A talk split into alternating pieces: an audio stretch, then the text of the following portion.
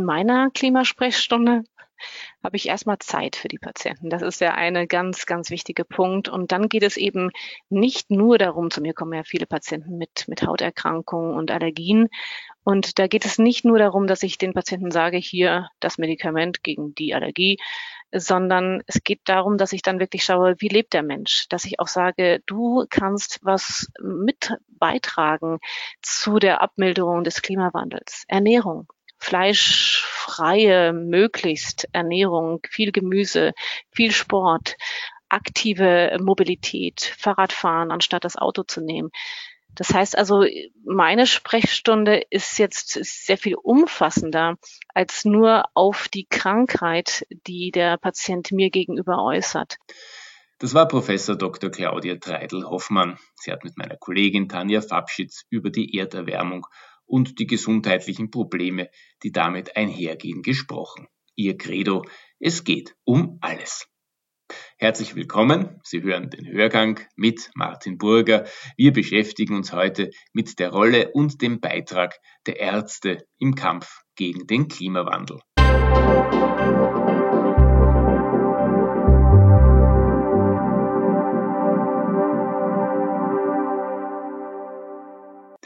Dr. Claudia Treidel-Hoffmann, die wir gerade gehört haben, ist Direktorin des Instituts für Umweltmedizin am Helmholtz Zentrum München und Direktorin der Umweltmedizin an der Medizinischen Fakultät des Universitätsklinikums Augsburg.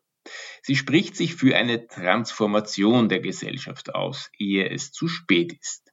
Damit meint sie zum Beispiel das Erstellen von Hitzeplänen für Städte oder das Abhalten von Klimasprechstunden für Patienten. Aber nicht nur. Im Gespräch mit Springer-Redakteurin Tanja Fabschitz erklärt die Expertin, dass der Gesundheitssektor selbst für 5% des CO2-Ausstoßes weltweit verantwortlich ist. Alles weitere jetzt im großen Hörgang-Interview. Ja, in letzter Zeit ist mir in Gesprächen immer wieder eine eigenartige Stimmung aufgefallen. Das ist ein bisschen, als wären Greta Thunberg, das Coronavirus und Netflix-Katastrophenthriller eine unheilige Allianz eingegangen. Und das Ergebnis ist so eine biblisch-fatalistische Überzeugung, die manchmal sogar mit einer gewissen dramatischen Genugtuung vorgetragen wird. Jetzt ist es soweit, die Natur schlägt zurück. Für die Umweltmedizin ist das nichts Neues, dass der Mensch die Umwelt beeinflusst und die Umwelt auf den Menschen wirkt. Mit dem Klimawandel wird dieses Wechselspiel aber noch offensichtlicher und ungemütlicher. Ich habe heute Professor Dr. Claudia Treidel-Hoffmann zu Gast, die Direktorin des Instituts für Umweltmedizin am Helmholtz-Zentrum München. Vielen Dank, Frau Doktor, dass Sie sich bereit erklärt haben, mit mir über den Zusammenhang von Klimawandel und Gesundheit, im Speziellen von Klimawandel und Allergien zu sprechen. Ja, schönen guten Tag. Wie, hallo. Wie wirkt sich denn der Klimawandel auf die Gesundheit im Allgemeinen aus? Im Allgemeinen kann man sich das genau so vorstellen, dass der, der Klimawandel das ganze System Erde beeinflusst. Es ändert sich alles. Und genau so ist es auch mit dem, mit dem Menschen. Der Klimawandel wirkt auf das ganze System Mensch und greift am Ende in alle Organsysteme ein. Das heißt also, es gibt ähm, Erkrankungen im Gehirn, in der Lunge, im Herzen. Ähm, und gleichzeitig sprechen wir auch von direkten und indirekten Effekten wenn wir zum Beispiel sehen, dass wir durch Flutkatastrophen direkt unser Leben lassen können, verlieren können, aber gleichzeitig eben auch diese indirekten Effekte, zum Beispiel Diabetes, wo nicht direkt klar ist, wie jetzt Klimawandel auf Diabetes wirkt. Mhm.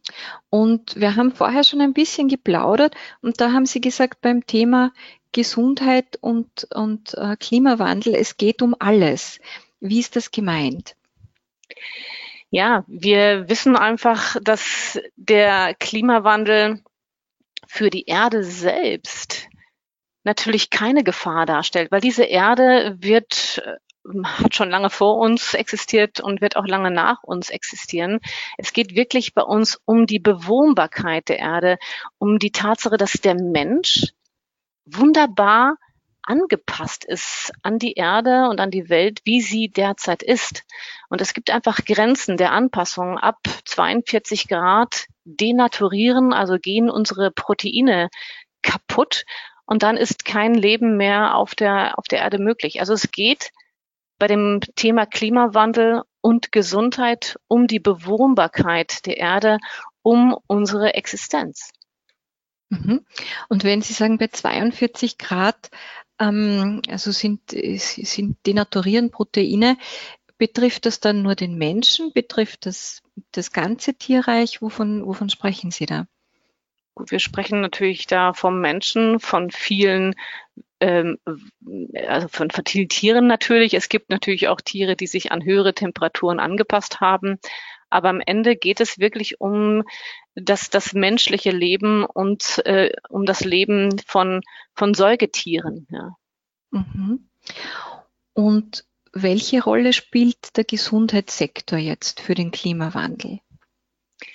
Dem Gesundheitssektor kommen mindestens zwei ganz wichtige Rollen zu. Und das ist auch das, was mich zurzeit persönlich so umtreibt, zusammen mit vielen anderen. Und zwar erstens ist es so, dass der Gesundheitssektor selbst für fünf Prozent der CO2-Ausstöße weltweit verantwortlich ist. Also der Gesundheitssektor selbst ähm, hat einen großen Anteil am Klimawandel. Das müssen wir angehen. Wir müssen den Gesundheitssektor Klima anpassen. Ja, das ist der eine Punkt. Also wir müssen selbst an uns arbeiten. Und der andere Punkt ist ein genauso wichtiger. Wir müssen als ähm, als ärztliche und insgesamt Medizinberufler müssen wir dafür sorgen, dass wir unseren Patienten Maßnahmen anbieten können, sich anzupassen, sich vorzubereiten auf die Dinge, die da schon jetzt da sind oder noch auf uns zukommen, Erkrankungen, die durch den Klimawandel kommen. Und das hat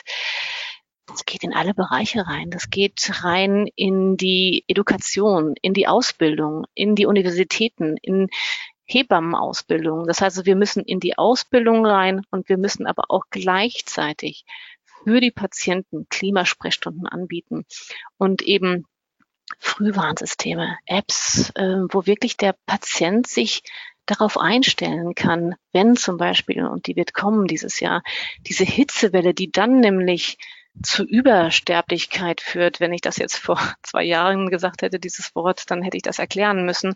Aber jetzt wissen wir, was das bedeutet, Übersterblichkeit. Und das wird jetzt im Sommer kommen und genau da müssen wir Hitzeschutzpläne haben im Gesundheits äh, Gesundheitssektor. Das heißt also zwei Dinge. Erstens, der Gesundheitssektor selbst muss sich bessern und weniger CO2 ausstoßen und andere Klimagase. Und zweitens, wir müssen Anpassungen für die Gesundheit schaffen und Prävention schaffen.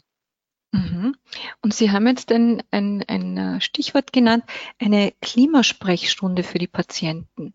Was könnte oder was sollte denn in so einer Klimasprechstunde besprochen werden? Genau, in meiner Klimasprechstunde habe ich erstmal Zeit für die Patienten. Das ist ja eine ganz, ganz wichtige Punkt. Und dann geht es eben nicht nur darum, zu mir kommen ja viele Patienten mit, mit Hauterkrankungen und Allergien.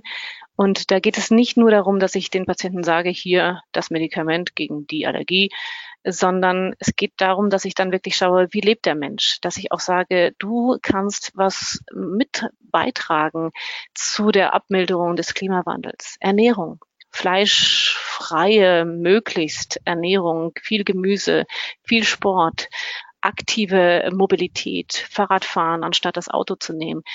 Das heißt also, meine Sprechstunde ist jetzt sehr viel umfassender als nur auf die Krankheit, die der Patient mir gegenüber äußert. Und dieses ganzheitliche, das ist, glaube ich, etwas, was man mitnehmen muss. Eine Klimasprechstunde muss sehr ganzheitlich sein und dafür brauchen wir Zeit. Mhm. Haben Sie ausreichend Zeit dafür? Ganz ehrlich, ich nehme mir die Zeit. Ich ähm, versuche gegenüber den, ich will jetzt einfach mal sagen, den äußeren Zwängen, ähm, versuche ich mich dagegen zu stellen, zu sagen, ich nehme mir diese Zeit und ich glauben Sie mir auch, dass es nicht immer leicht ist, aber ich, ich sage mir, ich bin Ärztin und wirklich Ärztin und ähm, möchte da auch für meine Patienten da sein. Und gleichzeitig ist es wahnsinnig äh, schön und das passiert oft, dass die Patienten aus meinem Zimmer rausgehen, sich nochmal umdrehen und sagen, vielen Dank, Frau Doktor, Sie haben mein Leben verändert. Hm. Ähm, das ist, das ist wirklich schön. Und jetzt ähm, würde ich ganz gern noch, ein, äh, noch auf die Allergien im Speziellen eingehen, auf den Klimawandel und die Allergien. Wir ja. wissen, es sind immer mehr Menschen auf immer mehr Dinge allergisch. Und ähm, waren die Leute früher einfach härter im Nehmen oder ist unsere Umwelt tatsächlich so gefährlich geworden, dass, dass es einen Anstieg von Allergien real gibt? Es gibt den Anstieg der Allergien real. Und wir waren früher härter im Nehmen vielleicht, weil die Umweltfaktoren so waren, dass sie uns vor vielem geschützt haben. Aber viele schützende Faktoren brechen weg. Und das ist zum Beispiel Biodiversität. Wir wissen, dass die Allergien zunehmen, weil wir eine, eine abnehmende Biodiversität, mikrobielle Diversität in der Umwelt haben. Und das sehen wir ganz konkret, also an einer Studie, die ich jetzt nennen kann, ist, dass man die gleichen Patienten von den gleichen Medizinern im Abstand von 15, 20 Jahren untersucht hat und diese gleichen Patienten waren vorher nicht allergisch und dann waren sie später allergisch. Und was hatte sich geändert? Das ist eine Studie aus Polen vor und nach der Anbindung an die Europäische Union. Und was man ganz klar zeigen konnte, ist, dass der Kontakt zu Tieren massiv abgenommen hatte und dass man da eine positive Korrelation aufbauen konnte zwischen dem Kontakt zu Tieren und der Zunahme der Allergien. Also je weniger Kontakt zu Tieren, umso mehr Allergien entstanden und viele andere Faktoren, die man dann in einer Korrelation ohne Kausalität gezeigt hatte. Aber dann sind wir weitergegangen in Reagenzglasversuche, wo man dann nämlich diese Kausalität überprüfen kann und wo man dann auch diese molekularen Mechanismen darstellen kann. Und das ist genau das, was wir in der Umweltmedizin machen, dass wir dann diese Erkenntnisse klein, klein aufdröseln. Und so kann man wirklich sagen, dass viele schützende Faktoren wegbrechen. Und deswegen haben wir heute fast 40 Prozent von Menschen in Europa, die an einer Art von Allergie leiden. Mhm. Und abgesehen vom, vom Wegbrechen der schützenden Faktoren, ähm, wie ist es denn mit den Schadstoffen und der Zunahme von Allergien? Mit den Schadstoffen ist es so, dass die eine duale Rolle haben. Erstens ist es so, dass diese Schadstoffe auf unsere Grenzorgane wirken, Haut, Lunge, Schleimhäute. Und zwar machen diese Schadstoffe, und ich spreche immer ganz gern von der Suppe, weil es sind nämlich viele Faktoren, die da uns auf uns einwirken und nicht nur einer. Diese, diese Suppe führt dazu, dass, dass unsere Haut, unsere Schleimhäute ja fast löchrig, löchrig werden. Also die werden durchgängig für Triggerfaktoren. Das heißt, also, diese Umweltschadstoffe führen dazu, dass wir empfänglicher werden für Allergien. Das ist der eine Punkt. Und auf der anderen Seite steht, dass diese Schadstoffe auf unsere Ökosysteme wirken.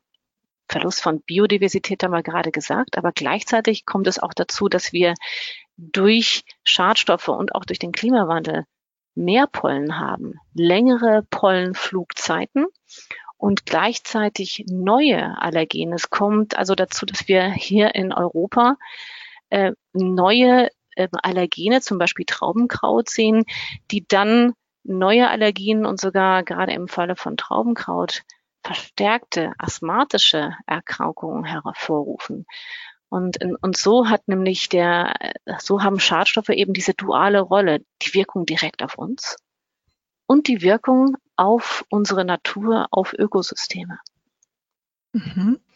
Und dann abgesehen von der, von der Erwärmung und dass die Erwärmung also für eine längere Pollensaison und, und eine vermehrte Produktion von Pollen führt, ähm, haben Sie, glaube ich, auch noch erwähnt, dass es auch extremere Wetterverhältnisse gibt, ähm, die auch auch ähm, die Pollen negativ beeinflussen können. Stichwort Gewitterasthma.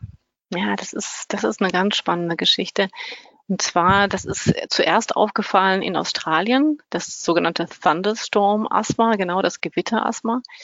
wo zu diesen starken Gewitterereignissen verstärkte Asthmaanfälle, die sogar tödlich endeten, aufgefallen sind. Und das waren Menschen, die vorher nie Asthma hatten und dann auf einmal einen sogenannten Status äh, Asthmaticus hatten, also einen, diesen schwersten Asthmaanfall zeigten und die daraufhin gestorben sind.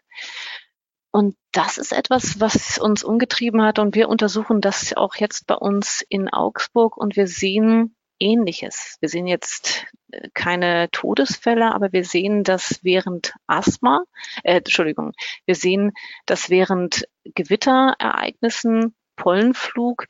Ähm, wenn diese zwei Dinge zusammenkommen, dann sehen wir auch vermehrte asthmatische Erscheinungen. Und das sind wiederum äh, ganz spannende Korrelationen, die wir da rechnen können. Und das weist darauf hin, dass durch diese extremen Wetterereignisse es eben zu vermehrten Symptomen kommt, die jetzt hier auch die Lungen betreffen. Mhm. Und abgesehen von den Pollen, wie ist es denn mit den anderen Allergieauslösern? Tierhaare, Hausstaubmilben, Nahrungsmittel, sind die auch für den Menschen gefährlicher geworden? Das ist so, dass also da ähm, ist es so, dass es insofern gefährlicher geworden ist für den Menschen, weil wir ja empfänglicher geworden sind durch Umweltbedingungen, ja. Auch zum Beispiel durch Detergenzien, also durch, durch Dinge, die sowieso unsere Barriere, unsere Hautbarriere angreifen. Deswegen sind wir empfänglicher für alle diese Auslöser, die Sie gerade genannt haben, wie Tierhaare, Hausstaubmilben und auch, auch Nahrungsmittel. Und in der Tat sehen wir auch gerade einen massiven Anstieg von Nahrungsmittelallergien, die ja natürlich ähm, auch andere Mechanismen haben. Aber trotzdem scheint es so zu sein, dass auch hier schützende Faktoren wegbrechen und gleichzeitig schädliche Faktoren dazu führen, dass wir auch vermehrt auf diese Allergene reagieren. Wobei es noch keine, und ich glaube, da kommt jetzt auch nicht unbedingt eine Evidenz, dass ähm, da dieser Effekt auf das Tier ist und deswegen ist das Tier allergener oder dass die Hausstaubmilben äh, durch Schadstoffe jetzt allergener werden. Also ähm, das ist vielleicht durch, durch vermehrte Hitze, das kann schon sein, aber sonst ist da wirklich der Effekt mehr durch die Umwelt auf uns, dass wir empfänglicher sind für die Entwicklung von Allergien. Hm. Und dann äh, so ein bisschen aus, aus Sicht der Betroffenen sind Allergien ja oft ein etwas peinliches Thema. Und mit Corona ist das noch einmal verschärft, weil der Niesen überhaupt nicht gern gesehen wird. Und ist eine Allergie denn prinzipiell eine Krankheit, die man ernst nehmen muss?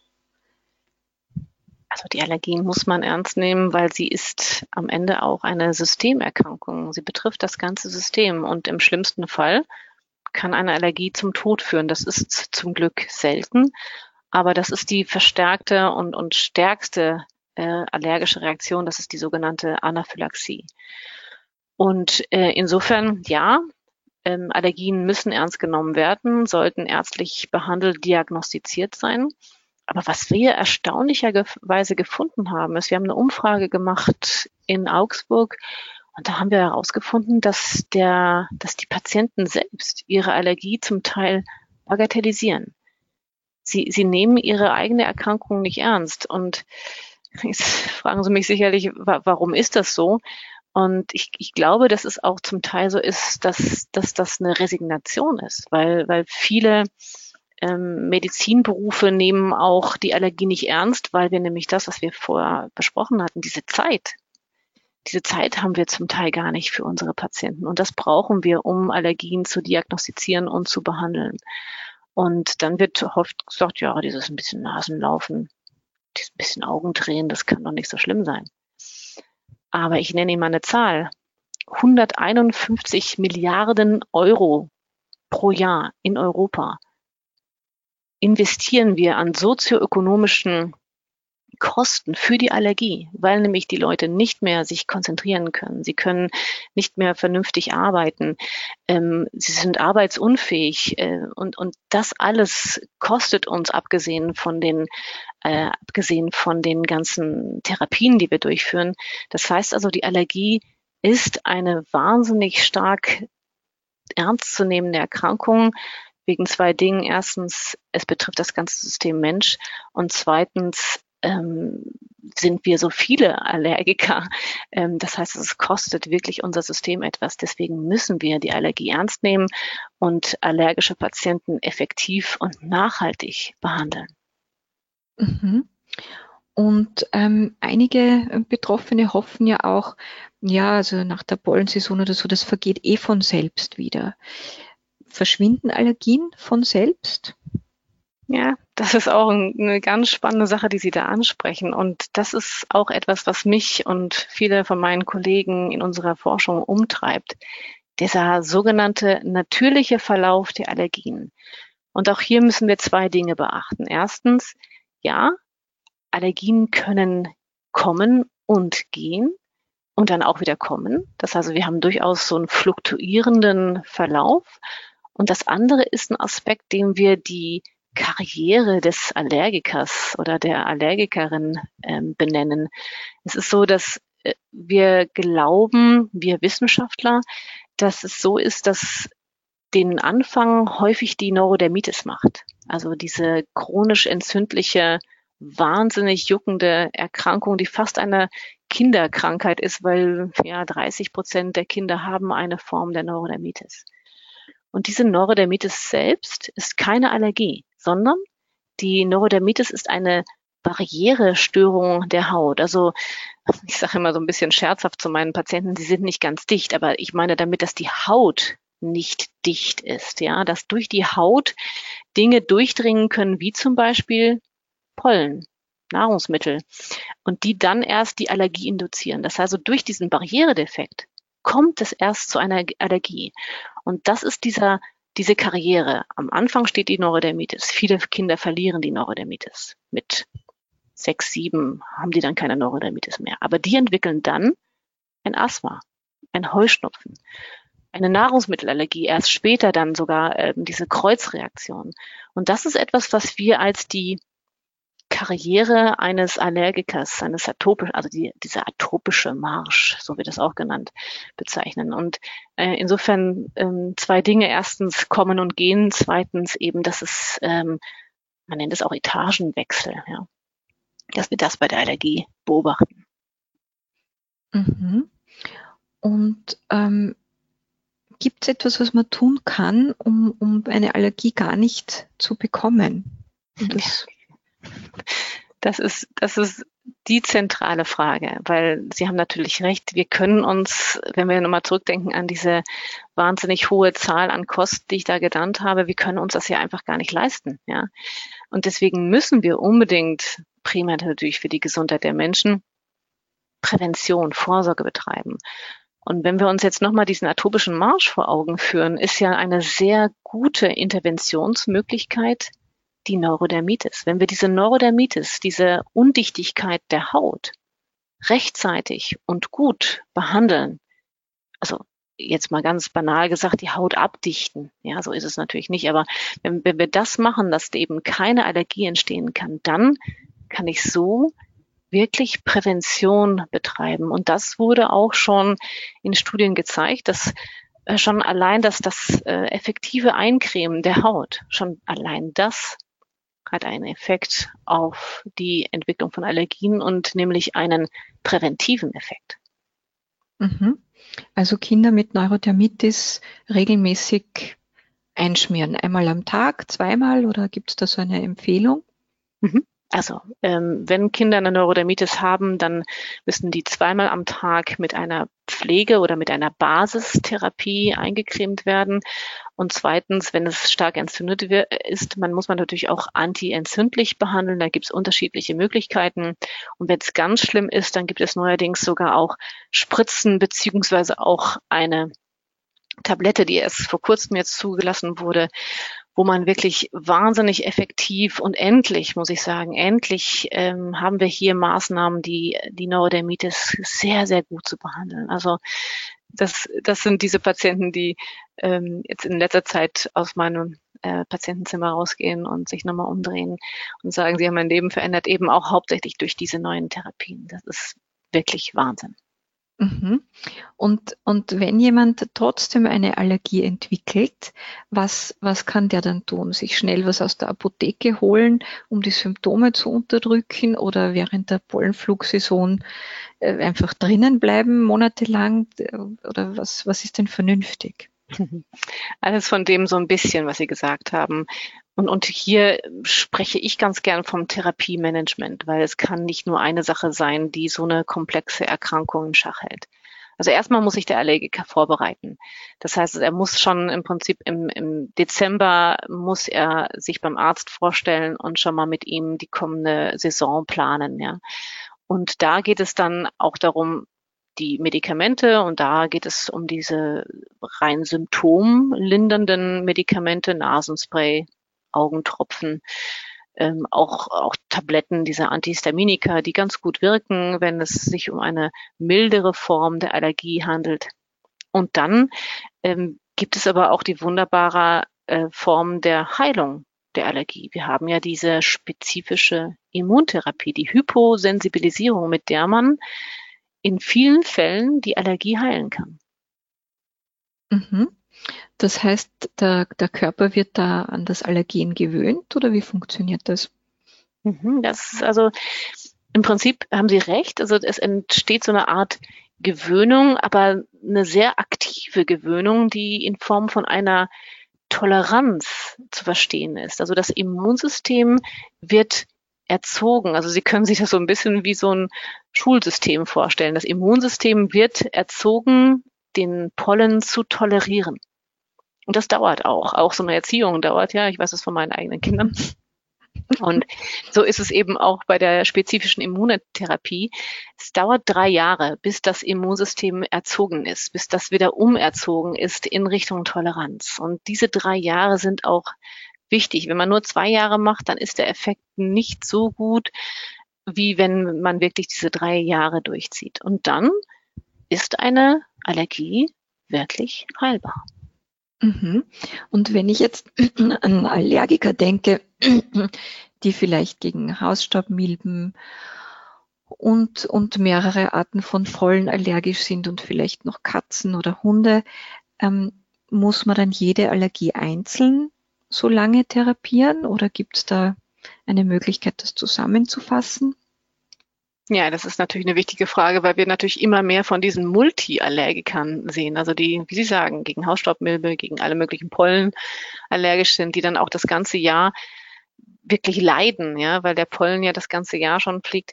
Und dann fängt man sehr systematisch an. Erstens gibt es Kombinationshyposensibilisierung gegen Bäume, Gräser, Kräuter. Also das äh, sind auch Kombinationstabletten oder Kombinationsspritzen. Das ist eine. Und dann kann man zeitversetzt anfangen, dass man erstmal in einem Jahr anfängt mit der einen äh, Hyposensibilisierung und dann fängt man mit der an, die zu den stärksten Symptomen führt. Und dann kann man durchaus auch parallel Hyposensibilisierung durchführen. Wenn man schon ein Jahr die eine durchgeführt hat, dann kann man die, die zweite parallel weiter durchführen. Und so kann man durch, durchaus auch mehrere Allergien zur gleichen Zeit versuchen zu heilen. Aber ich sage es gerne nochmal, also man muss sich schon auch Prioritäten setzen, mit was man anfängt. Und da fängt man mit dem an, worunter der Patient am meisten leidet. Mhm. Und noch eine ganz praktische Frage. Ähm, sind das Spritzen, sind das Tabletten? Mhm. Wichtige Frage. Und da haben wir die sehr komfortable Situation, dass wir sowohl Spritzen als auch Tabletten oder Tropfen haben. Das eine ist diese spezifische Immuntherapie, wo, wo man so eine, man kann sich das vorstellen wie eine Impfung. Ja, das, das geht auch wirklich unter die Haut und äh, wird dann gespritzt. Ja. Und die andere Sache ist, dass man Tropfen oder Tabletten unter die Zunge legt. Und das ist eine orale spezifische Immuntherapie. Und das kann der Patient dann auch alleine machen, daheim. Und das ist natürlich das, was, was vielen Patienten ähm, ja auch gut gefällt. Aber da ist jeder Patient individuell und da kommt es zu dieser sogenannten personalisierten Medizin, dass wir für jeden Patient das Richtige für ihn finden oder für jede Patientin. Und bei dieser oralen Immuntherapie ist es natürlich wichtig, dass der Patient wirklich compliant ist, also dass er mitmacht und äh, dass die Patientin auch dann wirklich jeden Tag die entsprechenden ähm, Medikamente, also diese Tabletten oder die Tropfen nimmt. Mhm. Und ähm, jetzt gehe ich noch einmal zurück zum, zum großen Bild Klimawandel und Gesundheit. Sie haben sich ja sehr lang mit dem Thema beschäftigt. Und was würden Sie sagen, ist nach, nach dieser langen Zeit Ihre wichtigste Erkenntnis? Meine wichtigste Erkenntnis ist, dass, dass ich eine wahnsinnig starke Verantwortung habe, aber gleichzeitig auch einen guten Hebel als Ärztin. Ja dass, dass, dass ich als, als Ärztin hier erstens mit Beispiel vorangehen muss äh, und eben selbst mit dem Fahrrad fahre oder mit dem Zug fahre, aber gleichzeitig, dass ich weiß, dass ich helfen muss, das Gesundheitssystem in Richtung Klimaresilienz zu bringen. Und das ist getrieben, getrieben durch diese Erkenntnis, dass, dass es jetzt wirklich Zeit wird. Also wir haben nicht mehr viel Zeit. Also die Wissenschaftler, die sich ja mit Erdsystemen auskennen, sagen uns, dass jetzt Kipppunkte kommen, die alles aus dem Gleichgewicht bringen können, wenn wir auch diese, dieses 1,5 oder 2 Grad Ziel nicht einhalten. Und es geht einfach jetzt um alles. Wir müssen jetzt die Transformation schaffen und die wichtigste Erkenntnis ist, dass jeder mitmachen muss. Also Sie und ich und, und meine Nachbarn und, und alle müssen jetzt wirklich mitmachen dass wir dies gemeinsam schaffen. Wir müssen eine Transformation der Gesellschaft schaffen. Es wird, es wird anders werden. Aber wir haben durch Corona jetzt auch gemerkt, dass das möglich ist. Aber warum war das möglich mit Corona? Weil wir da die Särge gesehen haben. Wir haben gesehen, wie, wie die Menschen gestorben sind, wie auch liebe Menschen gestorben sind. Ähm, und ähm, und das hat einfach uns dazu geführt, dass wir auch schnell diese Maßnahmen respektiert und akzeptiert haben. Ja. Und mit dem Klimawandel ist es anders. Also das ist, wir haben so das Gefühl, die Erde, die Bäume sterben, aber nicht wir. Ja. Aber jetzt ist es so, und das ist wirklich diese Erkenntnis, dass es uns an den Kragen geht. Ich möchte Ihnen noch ein Bild geben, und zwar, dass wir, dass wir den Ast absägen, auf dem wir sitzen. Und das müssen wir lassen. Und Sie haben auch ähm, ganz aktuell ein Buch zum Thema geschrieben. Genau, wir haben ein Buch geschrieben, die Katja Trippel, Geojournalistin und ich, wir haben ein Buch geschrieben zum Thema Klimawandel und Gesundheit, weil wir einfach glauben, dass diese Nachricht der Wissenschaftler jetzt allgemeinverständlich in die Bevölkerung kommen muss damit wir diese Transformation schaffen. Weil ich, ich bin überzeugt, wenn, wenn die Menschen das verstehen, so wie ich das verstanden habe, dann kann man nicht mehr anders, als jetzt wirklich ähm, die Transformation durchzuführen, sein Leben zu ändern, sich anzupassen. Und äh, dieses Buch haben wir geschrieben, kommt im Mai raus und da schreiben wir ganz umfassend, wie der Klimawandel auf alle Organsysteme wirkt. Über das Gehirn, mentale Gesundheit haben wir noch gar nicht angesprochen. Ganz großes Thema. Dann das Herz, die Lunge, die Nieren. Diabetes hat man eben angesprochen, Allergien, Infektionen, die zu uns kommen. Und all das wird in diesem Buch sehr gut ähm, und sehr umfassend beschrieben mit einem Teil Klimasprechstunde, wo wir einfach einfach auch sagen, was wir tun können. Also der Untertitel ist, wie der Klimawandel unsere Gesundheit beeinträchtigt und was wir tun können. Mhm. Und das Buch heißt Überhitzt. Überhitzt, wunderbar. Überhitzt, ja. Überhitzt und ist, ist erhältlich ab Mai. Ab Mai. Und wer, wer sich also mehr für das Thema interessiert, kann dort alles, was wir hier besprochen haben und noch viel mehr nachlesen. Genau. Da steht alles drin, ist im Duden Verlag und wie gesagt, im Mai ähm, ist es da. Ist schon fertig geschrieben, ist schon äh, gesetzt und wartet jetzt nur noch auf den finalen Druck. Ja, dann herzliche Gratulation zum Buch und, und ich freue mich auch darauf, das zu lesen. Und herzlichen Dank auch für das Gespräch, Frau Doktor. Ja, ich danke Ihnen. War wirklich gut. Sie hörten ein Gespräch mit der Umweltmedizinerin Claudia Treidel-Hoffmann. Die Fragen gestellt hat Tanja Fabschitz. Martin Burger verabschiedet sich für heute. Diesen Podcast können Sie abonnieren. Wir würden uns freuen. Überall dort, wo es Podcasts gibt. Nächste Woche gibt es den Hörgang in Kooperation mit der ÖKZ, das österreichische Gesundheitswesen, zum Thema Digital Recruiting. Musik